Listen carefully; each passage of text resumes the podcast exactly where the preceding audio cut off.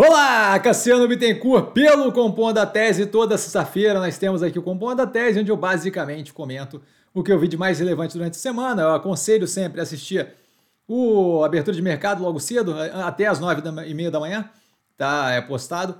É, justamente porque lá eu consigo ter um pouco mais de tempo para falar de coisas que não são tão relevantes e acabam não entrando no Compondo da Tese, aqui a gente dá foco nas partes que de fato fazem mais diferença para as teses de investimentos e por aí vai, tá? Então, para lembrando sempre, aqui embaixo, na descrição do vídeo, as matérias ali para quem quiser aprofundar, eu começo sempre com um disclaimer que eu falo aqui nada mais é do que a minha opinião sobre investimento, a forma como eu invisto.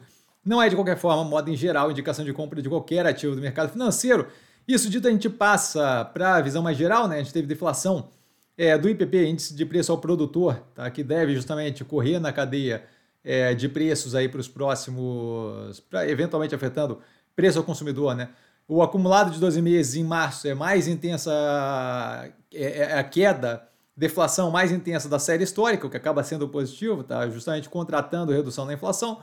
Taxa de desemprego subindo a 8,8%, pontualmente, nada queira dizer muita coisa, mas a gente vê justamente é, dados e informações que ajudam justamente a, a, a ver uma viabilidade de arrefecimento na economia brasileira, que deve justamente acabar, acabar ajudando no arrefecimento da inflação. Tá? O imposto sobre importação, pelo, pela intenção do governo, deve ser cobrado direto nos sites internacionais, daí estou falando de Shein, Shopee, AliExpress, o que acaba justamente é, meio que reavivando aquele plano lá de, de fato, acabar taxando as operações internacionais de uma forma diferente, que talvez cause menos desgaste para o governo, mas ainda assim, é, como eu disse anteriormente, né, qualquer tipo de alteração que vier acaba sendo positivo, porque no cenário que a gente está, a gente está justamente competindo como varejistas brasileiras de uma forma que é desleal, positiva para as varejistas lá de fora. Então acaba sendo positivo.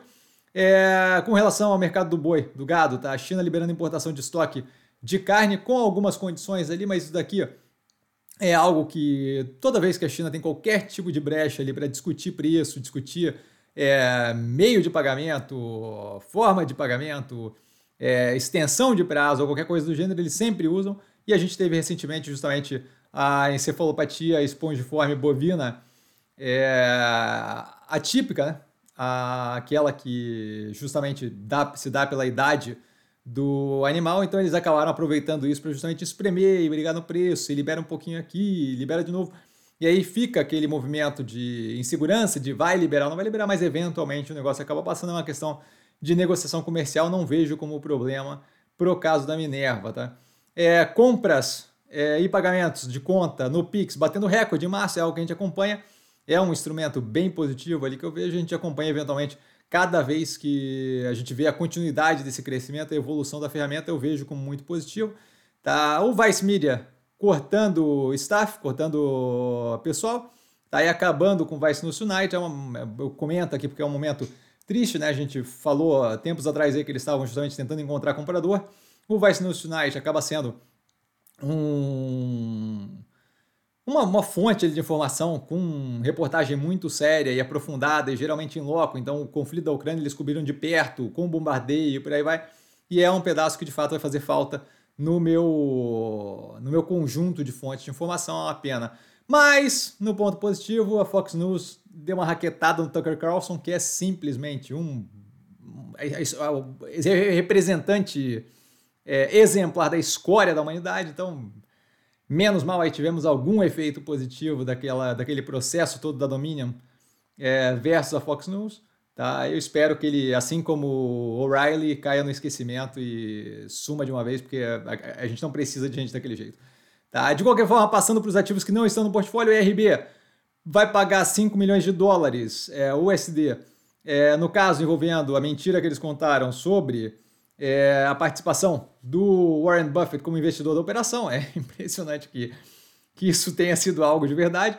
Tá? Springs Global, Coteminas e Santanense é, disparando após o acordo com a Shin. Acho que vale a pena cuidar, acho que é muito mais especulativo do que propriamente algo é, fundamentado, uma vez que o setor aqui não vai mudar por causa de um apoio da China, acho que traz algum benefício para a operação, mas assim, eles não estão em maus lençóis, em mais lençóis, e aí, desculpa o trocadilho, mas assim, é de graça, certo? Eles já estão ali porque, de fato, esse tipo de negócio aqui no Brasil não é uma coisa trivial, É, não à toa a gente tem ali operações que, que trabalham ali é, de forma.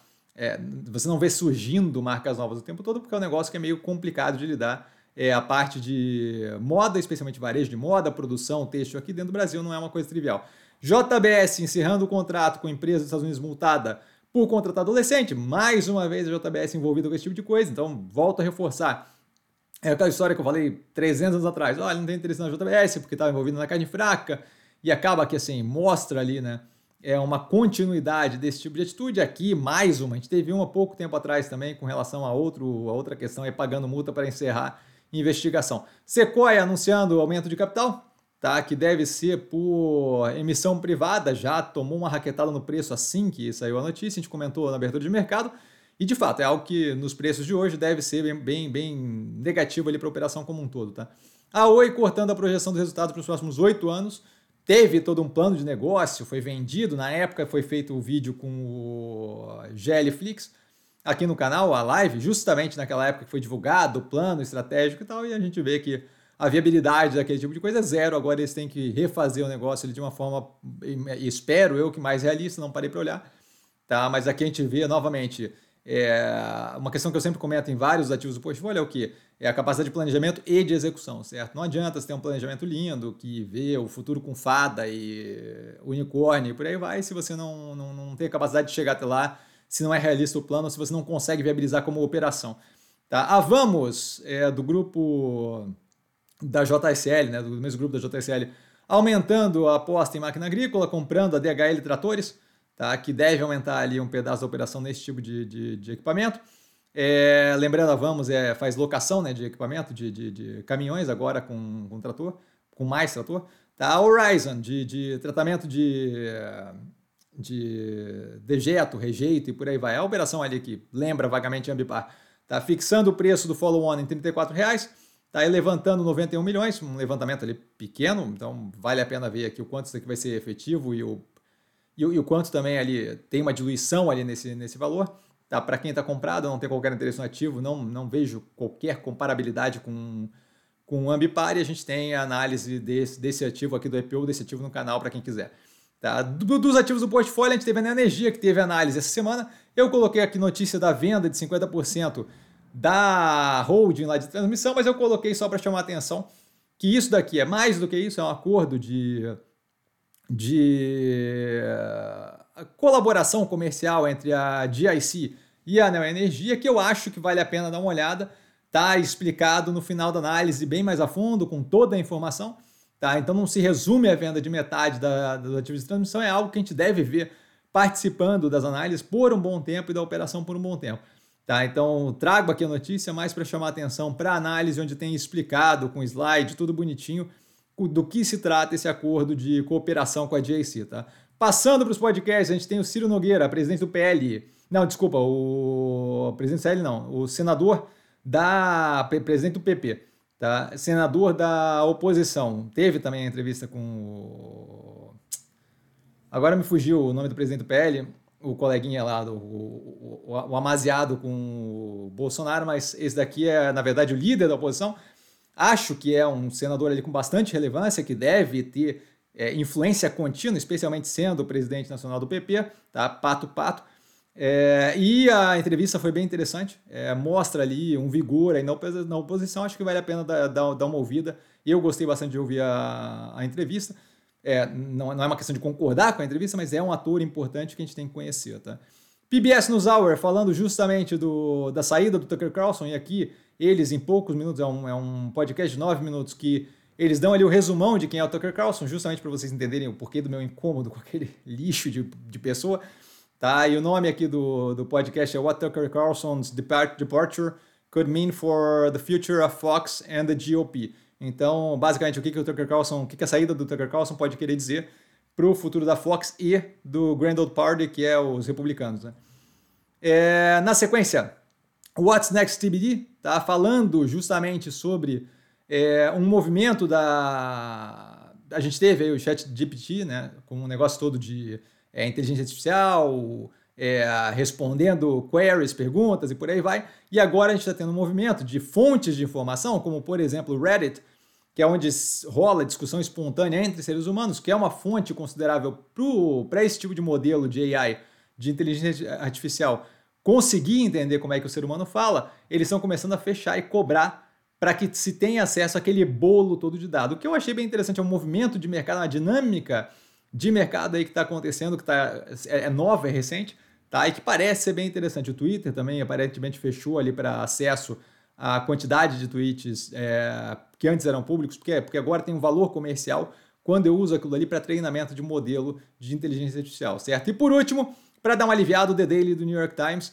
com The Ballad of Deepfake Drake, que basicamente comenta é, o, o movimento que a gente tem recentemente de inteligência artificial sendo feita sendo usada para gerar outras coisas que não só texto. Aqui no caso, a gente teve o sucesso de uma música que, aliás, vale a pena ouvir, ouvir, ouvir a academia toda hoje.